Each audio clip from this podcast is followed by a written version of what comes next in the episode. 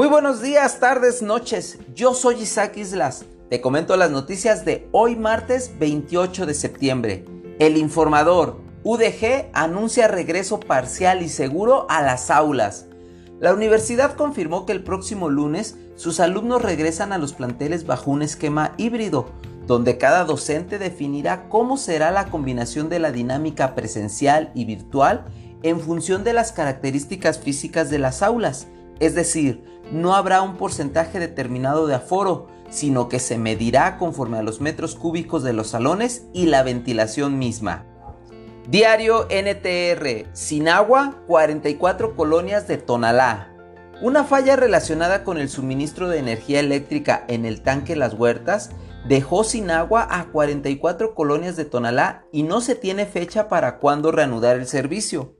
En un comunicado, el CIAPA puntualizó que el tanque no puede operar por la falta de luz, pero afirmó que ya trabaja en coordinación con la CFE para solucionar el problema. El Occidental prometen ampliar drenaje pluvial.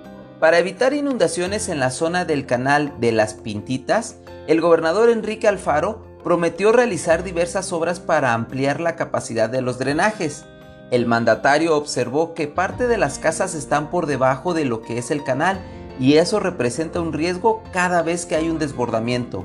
A 24 días de las inundaciones en esta zona se entregaron 20 millones de pesos en apoyo a damnificados.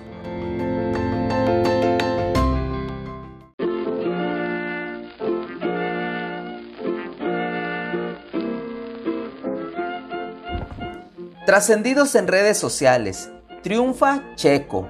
El automovilista jalisciense consiguió a través de los tribunales que se le paguen poco más de 56 millones de pesos por incumplimiento de contrato de patrocinio con Pemex, luego de que en el 2019, con la llegada de la 4T, la paraestatal alegó tener otras prioridades de gasto.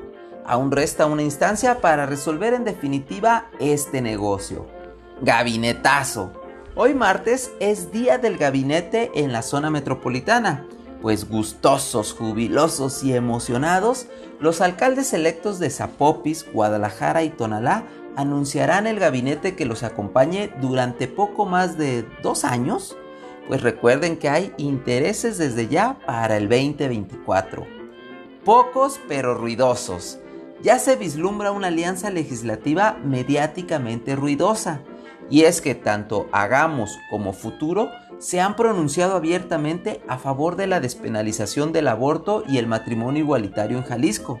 Claro que eso no le gusta nadita a la cúpula católica en el estado, y pues ya veremos cómo se las arreglan los naranjas.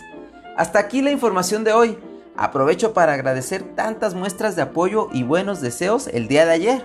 Sin embargo, el trascendido resulta falso de toda falsedad. Gracias por escucharme, que tengas un bonito día y recuerda siempre sonreír.